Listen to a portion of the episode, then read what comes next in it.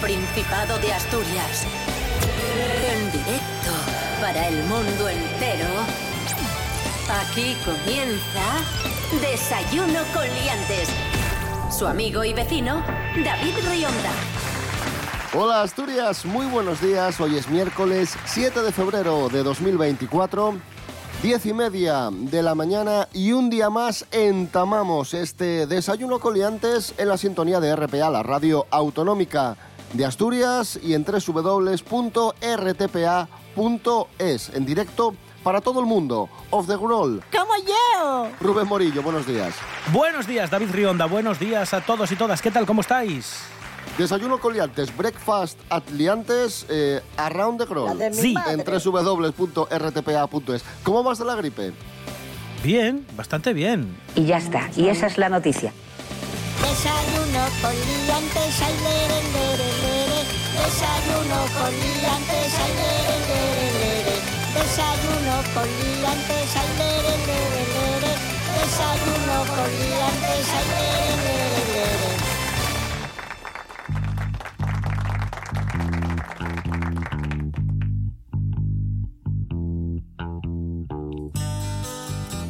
Acaba de ver la luz una app para ligar llamada Time Left. Y no es una no es una app al uso. Lo comentamos porque nos ha llamado mucho la atención. Esta es una aplicación que ofrece cenas a ciegas y en grupo. Ostras. Ojo a esto.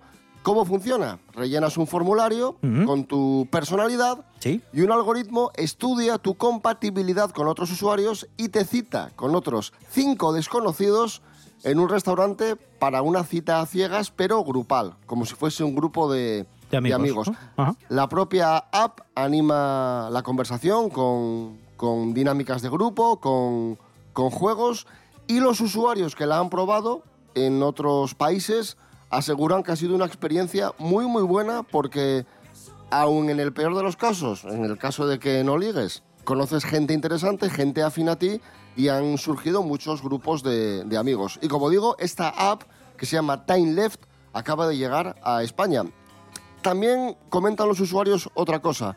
Cuando tú quedas con un desconocido o desconocida, la situación se puede tornar tensa, porque no deja de ser un cara a cara. Pero en grupo, pues parece que la cosa se hace más, más liviana. Es ciertísimo. Sí, es, es como que hay menos presión, ¿no? Porque es cierto que cuando quedas solo con una persona, pues puede haber esos silencios tan tensos, no sabes muy bien de qué hablar, pero deja ver también un poco los solos que estamos, que dependemos mucho de este tipo de aplicaciones para crear círculos de amistad o incluso para buscar pareja, cosa que antes parecía completamente impensable, primero porque no existían estas aplicaciones y segundo porque lo normal era pues que salieras con tu grupo de amigos, conocieras gente en un bar, en una discoteca, en la biblioteca o donde, o donde fuera.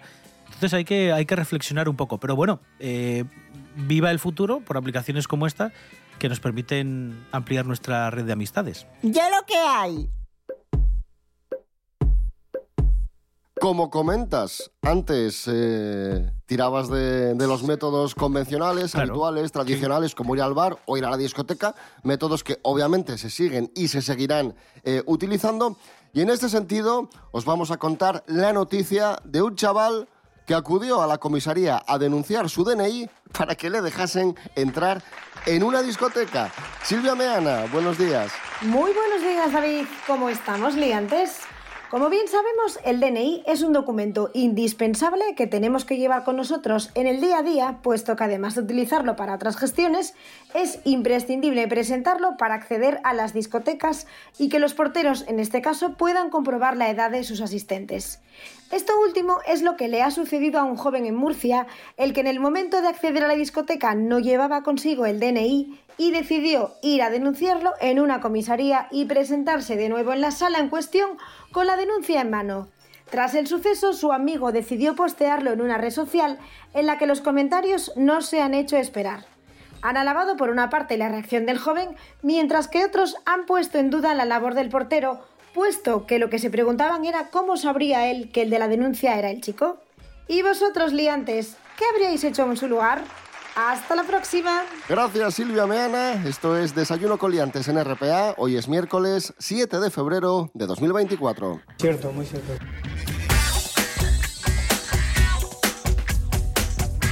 Hacemos balance de los premios, de los ganadores de los premios O del Teatro Asturiano. La gala de entrega tuvo lugar hace unos días en el Teatro Jovellanos de Gijón. ¿Quiénes fueron los triunfadores? Cuéntanos. Rubén Bueno, vamos a destacar los, los principales. Mira, eh, la obra Ada Byron, la tejedora de números de la agrupación La Huestia Producciones, ha obtenido el premio O 2024 al mejor espectáculo en la decimoquinta edición de estos galardones que, concede la Asociación de Empresas de las Artes Escénicas de Asturias. Es el premio más importante. Por cierto, además, una obra que protagoniza Ici Díaz, que además ha sido considerada, también se ha llevado premio, como la mejor intérprete femenina por su papel en la obra que acabo de mencionar, Ada Byron, la tejedora de números. Mira, si te parece, vamos a escuchar primero a Ici Díaz diciendo y agradeciendo el premio. Y es para mí un honor y sé que un privilegio empezar cada año sabiendo que puedo dedicarme un ratito más a lo que más me gusta y más me apas- me apasiona en este mundo, que es el teatro. No es el único premio, el de, por ejemplo, eh, mejor eh, intérprete masculino ha sido otorgado a Exequo para Alberto Rodríguez por Zozobra de la Roca Producciones y para Sandro Cordero por Lo Inevitable. En los premios de diseño de iluminación se lo ha llevado Pelayo Rodríguez por Ada Byron, la tejedora de números, es la más premiada, y el premio a la mejor indumentaria o caracterización ha sido para Azucena Rico por Ada Byron. Hay una cuestión muy importante, dice eh, la presidenta de Escena Asturias, eh, los organizadores de estos premios, que es muy, muy importante que las administraciones y los ayuntamientos sigan apostando por todo este, este, esta industria en el Principado. Porque a veces lo tienen muy difícil y sobre todo ahora hay algunos ayuntamientos que ponen en tela de juicio qué obras, qué eh, funciones se pueden o no eh, representar y empieza a ser una cuestión bastante, bastante peligrosa. Vamos a escuchar a la presidenta de Escena Asturias, Mayra Fernández, explicando esta cuestión. Sigamos apostando juntos por una ciudad que mantenga su posición como referente cultural y que siga siendo ejemplo de libertad para creadores y creadoras, sean del ámbito que sea. Se refería en este caso a, al Ayuntamiento de Gijón. Así que nada, muchos premiados, pero bueno, el resumen, la gran triunfadora de la noche, Ada Byron, la tejedora de números de la agrupación La Huestia Producciones.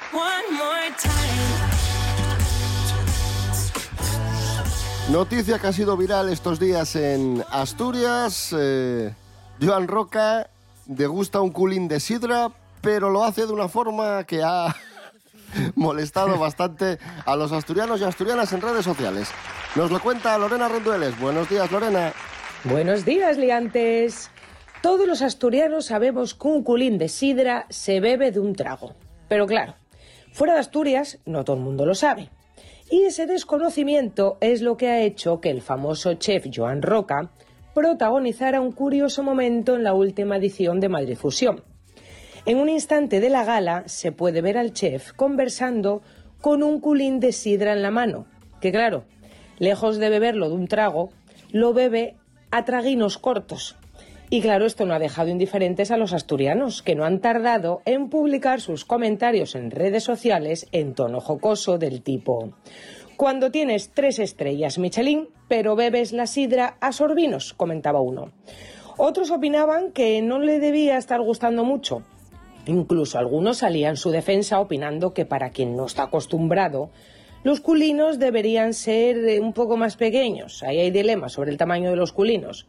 E incluso algún comentario bromista que decía que solo le faltaba ponerle hielo. Y digo yo, en el vídeo se ve que está conversando con gente. No había por ahí ningún asturiano para decir, oye Joan, que esto debe ser un trago. Hasta la próxima, liantes. Gracias, Lorena Rendueles. Eh, Melendi es noticia porque actuará el próximo 28 de julio en el certamen Gijón Live que se celebra en el Parque Hermanos Castro. El concierto se marca dentro de su gira 20 años y noticias en la que el músico betense conmemora las dos décadas transcurridas desde la publicación de su primer disco, Sin Noticias, de Holanda. Bien, Próximo 28 de julio, Parque Hermanos Castro, actuación de Melendi. Hablando en plata. Hablando en plata, soñando en oro, subiendo al cielo, bajando al moro, se de pirata, chino con rosa.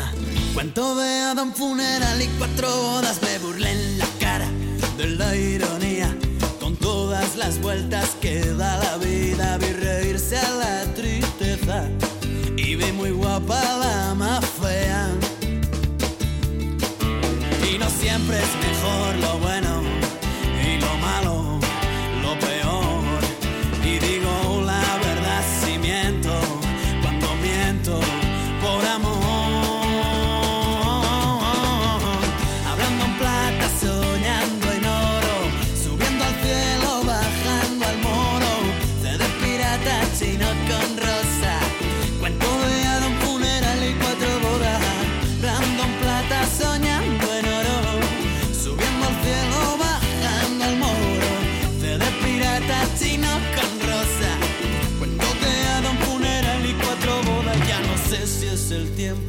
va muy deprisa. Voy yo muy despacio.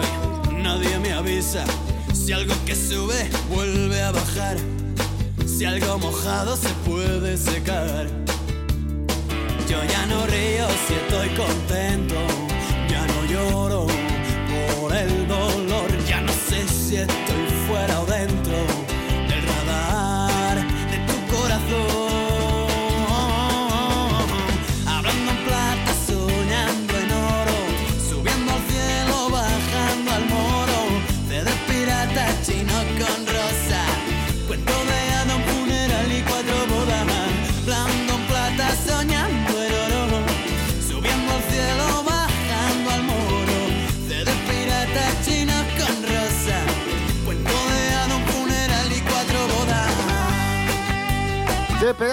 Televisión del Principado de Asturias, eh, comenzará a emitir en HD, en alta definición, el próximo lunes. El gobierno ha obligado a todas las televisiones a hacer este cambio, lo que en TPA se aprovecha para dar un salto en imagen.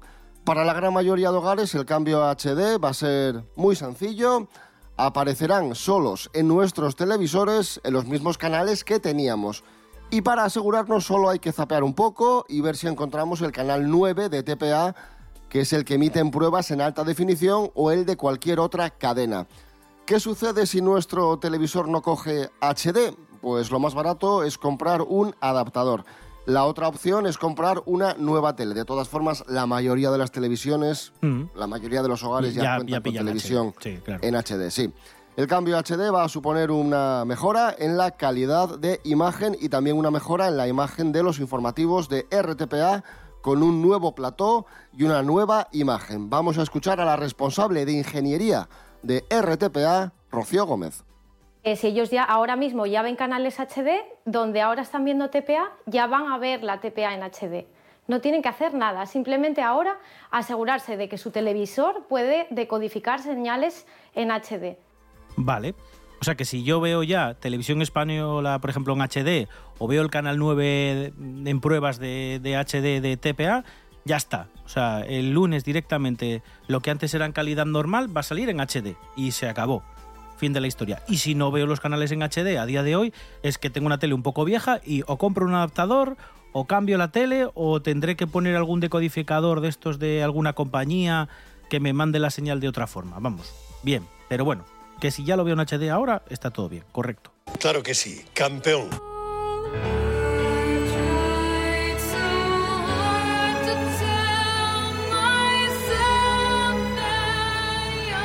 Llega el futuro, llega el HD, llega el AVE, llega el tren. Eh, cuenta atrás para la llegada de la alta velocidad al interior de Asturias. Bueno, va a llegar a Asturias y va a llegar a Galicia también. De hecho, Renfe está formando ya a los maquinistas. Natalia García, buenos días. Buenísimos días, liantes. Bueno, pues por fin podemos hablar de esa tan esperada cuenta atrás para la llegada de la alta velocidad al interior de Galicia y Asturias. La verdad, está encarando ya su recta final. Después de haber comenzado a recibir las primeras unidades de los trenes de alta velocidad de Talgo tras varios retrasos, los conocidos como Abril, Renfe ha comenzado ya la formación de sus maquinistas, según ha informado en una nota de prensa. Los cursos de formación de maquinistas, que incluyen tanto teoría como práctica, se impartirán de forma paulatina. Renfe también ha puesto en marcha la formación del personal de intervención de a bordo, que prestará servicio en los nuevos trenes en su estreno comercial, según ha detallado. La puesta en marcha de los Abril permitirá a la operadora pública introducir nuevos servicios comerciales a destinos como Asturias y Galicia. La operadora pública tiene previsto incorporar un total de 30 trenes Abril a su flota a lo largo de los próximos meses. Así que chicos, yo particularmente me alegro muchísimo. Podremos tener muchísima más comunicación con nuestra zona norte.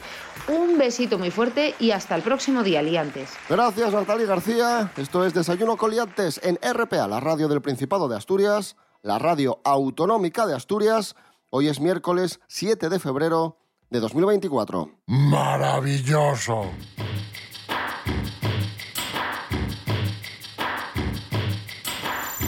Desayuno con liantes. Ya tenemos canción para Eurovisión. Ya tenemos. eh, ya tenemos. me qué? río porque. ¿Por qué te ríes? No, no, me río porque ya ha habido polémica, como todos los Ah, años, bueno. ¿no? Con la, con la elección de, Claro. de la canción. Ay, ay, ay, ay, ay, ay, ay. Nebulosa es la artista. Zorra se titula la canción. Hay opiniones para todos los gustos. Así suena. Estoy en un buen momento. Solo era cuestión de tiempo. Voy a salir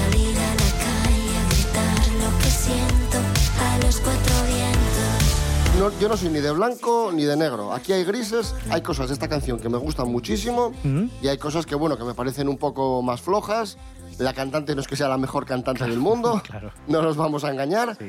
La canción es muy divertida, eh, tiene ese toque glam que a mí me, me gusta mucho, ese toque ochentero, es muy pegadiza y también tiene ese componente reivindicativo que, que, bueno, está bien. Evidentemente no es una persona que sepa cantar, pero yo creo que juegan precisamente a eso. Nadie ha dicho que sea una gran voz o una gran cantante. No, van con una propuesta que significa una cosa que ellos mismos han explicado, por qué esa letra, por qué, eh, por qué esa palabra, por qué esa reivindicación, y me parece como una propuesta para, para ese mensaje que quieren, que quieren trasladar, perfecta. O sea, no lo hay mejor. Ahora bien, musicalmente hablando me parece muy pobre. Sea, van a tener que trabajar mucho porque incluso en las semifinales ya hubo gallos y puede ser que nos encontremos en Malmo, en la final de Eurovisión, con un Manel Navarro. Yo creo que aquí tampoco ser- sería tan importante porque lo que se traslada, insisto, es el mensaje, no, no tanto una voz prodigiosa, que no es el caso. Y ya te digo una cosa, hemos llevado a Ruth Lorenzo.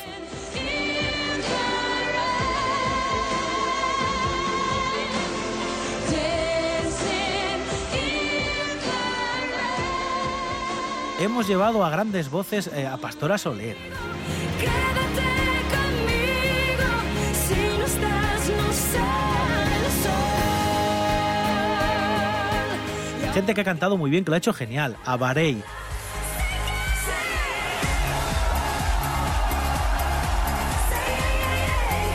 A Chanel incluso, que nos ha dejado genial. Y no hemos ganado. Pues ¿qué más da? Ahí está la opinión de Rubén Morillo. Y otro que ha querido opinar es un tal Pedro Sánchez, presidente del gobierno. Estuvo en el programa Al Rojo Vivo de la Sexta. Le preguntaron por esta canción, por Zorra, de Nebulosa, y esto fue lo que dijo. Estoy en un buen momento. Bueno, bueno, bueno, ¿se va a liar o no se va a liar? Bueno, para una parte del país sí, para otra parte del país dirá, no pasa nada. Hombre, yo... ¿Le gusta o que- no le gusta? A, a ver, sí, a mí me parece que el feminismo no solamente es justo, sino que es divertido. Y por tanto, pues eh, este tipo de, de provocaciones además tienen que venir necesariamente de la cultura. Volviendo a la fachosfera, yo entiendo que a la fachosfera le hubiera gustado tener el cara al sol. Pero a mí me gusta más este tipo de canciones. Cara al sol en Eurovisión lo veo complicado, pero muy ochentera, muy electrónica, ¿no? Electrónica, ochentera y sobre todo provocadora. Yo creo que, que el feminismo es justo, pero también puede ser divertido y al final está hablando de cosas que yo creo que compartimos una amplia mayoría de mujeres y de hombres. Y hay que tener en cuenta otra cosa, y esto es verídico, amigos, amigas, Pedro Sánchez es un gran aficionado a la música sí, y sí. controla, Tiene buen controla gusto. muchísimo de música, sabe muchísimo de música. A ver, yo creo que musicalmente no le debe gustar mucho, pero bueno, yo creo que tiene que defenderla, evidentemente, y eso es verdad, ¿eh? Tiene un buen gusto, tiene buen gusto Pedro Sánchez. eh, de las listas de Spotify más seguidas del país, son las que, si recordáis, creó en campaña eh, la música que iba escuchando, hacía unas playlists en Spotify que se compartieron y la gente estaba encantada, porque dice, uy, qué buen gusto tiene, ti- mu- muy indie, ¿eh? le gusta mucho el indie, pero que estaba muy, muy bien, que tiene muy, muy, muy buen gusto el presidente. Eh, mira, a mí me gustaría, a mí me hubiese gustado más de que, que hubiese ido Cholo Jubacho o Pipo Prendes, eh, Víctor Manuel, personajes de artistas de Asturias. Vamos a escuchar precisamente a Nebulosa, la canción de Eurovisión. A pasarlo bien, claro que sí, hombre. Venga. Opiniones para todos los gustos. Ahí suena Zorra. Yo sé que soy solo una zorra, que mi pasado te devora. Ya sé que soy la oveja negra, la incomprendida, la de piedra. soy quien tú quieres. Lo sé, entiendo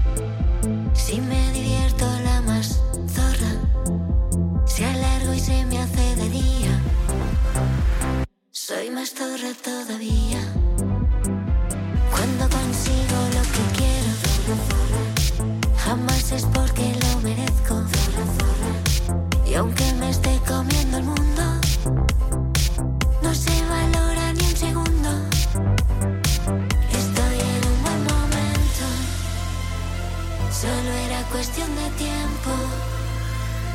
Voy a salir a la calle a gritar lo que siento a los cuatro vientos. Estoy en un buen momento. Reconstruida por dentro. Y esa zorra que tanto temía se fue empoderando y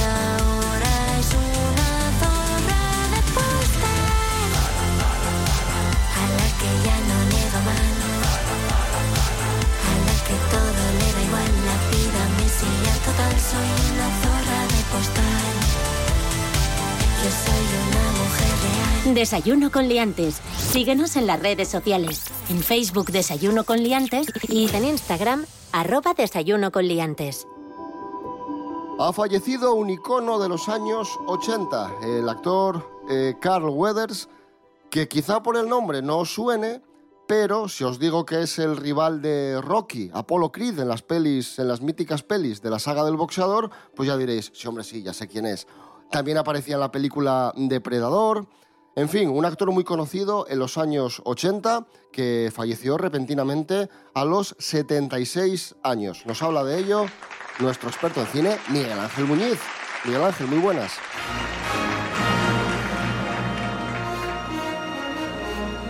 Pues sí, nos dejaba a los 76 años de edad el intérprete norteamericano Carl Weathers, un actor famoso por ser el antagonista, má- más que villano, el, antagonista, ¿no? el rival de Rocky Balboa en la ya archiconocida saga del boxeador de Filadelfia, Rocky Balboa, protagonizado por Sylvester Stallone a mediados de los 70 y que daría pie a varias secuelas, algunas de ellas protagonizadas por el propio Weathers también, junto con Stallone, sobre todo la segunda y la tercera. En la cuarta también sale, pero bueno, como todos recordaréis, muere durante la primera parte de la película y es un poco el detonante de, del viaje a Rusia por parte de Rocky para vengar un poco el honor de, de su amigo, ¿no? de su primero rival y luego amigo, pero realmente ya está indefectiblemente unido con, con la saga del, del boxeador, por razones obvias, ¿no? porque son películas, sobre todo las tres primeras, que tienen un éxito internacional increíble, ¿no? Más allá además de los premios que, que cosecha, sobre todo la primera película, realmente lanza a nivel internacional a, ambos, ¿no? Tanto a Stallone como a, como a Carl Weathers. Damn, man, This guy will knock you on your ass. Come on, Rock, it's not a game. You want to live in the hospital for five weeks this time?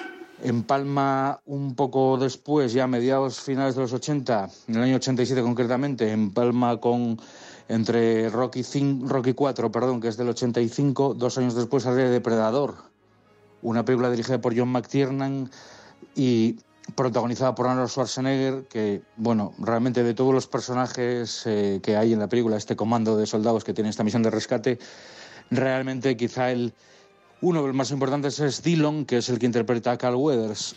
okay, okay, okay. Never did know when to quit, huh? Damn good to see you, Dutch. What is this fucking tie business? Oh, come on, forget about my tie, man. I heard about Un poco después va a tener su propio vehículo de lucimiento en el cine de acción, como fue Action Jackson. Una película coprotagonizada por Sharon Stone, por Craig T. Nelson, el padre de la familia Freeling, ¿no? el, el, patriarca, digamos, ¿no? que sufre el secuestro y abdu- abducción de, de su hija y, y demás. Luego también salía Vanity, una efímera actriz y modelo que, bueno, por desgracia, pues nos dejó, como decía, demasiado pronto, de una belleza increíble. Y bueno, esto funcionó a medias.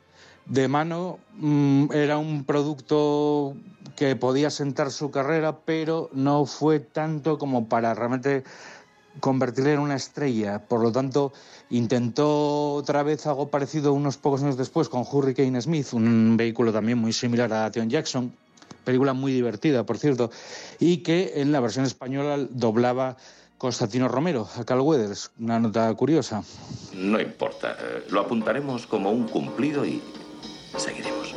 Y luego, pues eh, lo que os digo, luego ya en los 90, pues está entre productos para televisión, directos al, al vídeo, mm, alguna serie, pero vamos, productos ya eh, de bastante menos calado y, interés, ¿no? Y luego, bueno, es verdad que en los 80 él tiene alguna intervención en cine de género italiano, eh, pero bueno, realmente como el abismo de las Bermudas, por ejemplo, podría ser un- uno de los ejemplos más paradigmáticos, seguramente. Ha tenido un pequeño momento álgido dentro de su carrera con uno de los papeles de la serie de Mandalorian de Disney. Has Mando been taking good care of you, huh? Have you been taking good care of him? Yeah. que bueno, también pues lo que os digo, le ha vuelto a poner eh, un poco en, en acción, ¿no? De alguna forma lo ha vuelto, lo ha vuelto a atraer a- al espectador, que bueno, muchos lo- lógicamente lo reconocieron y saben su legado y, y más o menos puede ser un actor relativamente querido por ellos y por lo tanto, bueno, siempre es algo que se agradece, ¿no? Pero bueno, es un actor de, como hay tantos de, de este estilo, ¿no? Actores de carácter que son ambivalentes, tanto para villanos como para héroes, que funcionan muy bien como secundarios porque refuerzan mucho la película, pero también sirven y pueden soste- sostener una película eh, de protagonista. Pero bueno, al final es eso, hay tantísimas películas, tantos productos que al final, pues como lo, que, lo típico, ¿no? Al final no hay espacio para que todos sean estrellas. Así que nada, pues un, un gran recuerdo para Carl Weathers y bueno, siempre nos quedarán sus películas, amigos.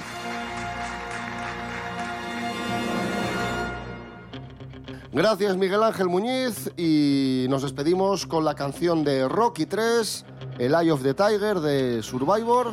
Volvemos mañana a las diez y media de la mañana. Rubén Morillo. David Rionda. Hasta mañana. Hasta mañana.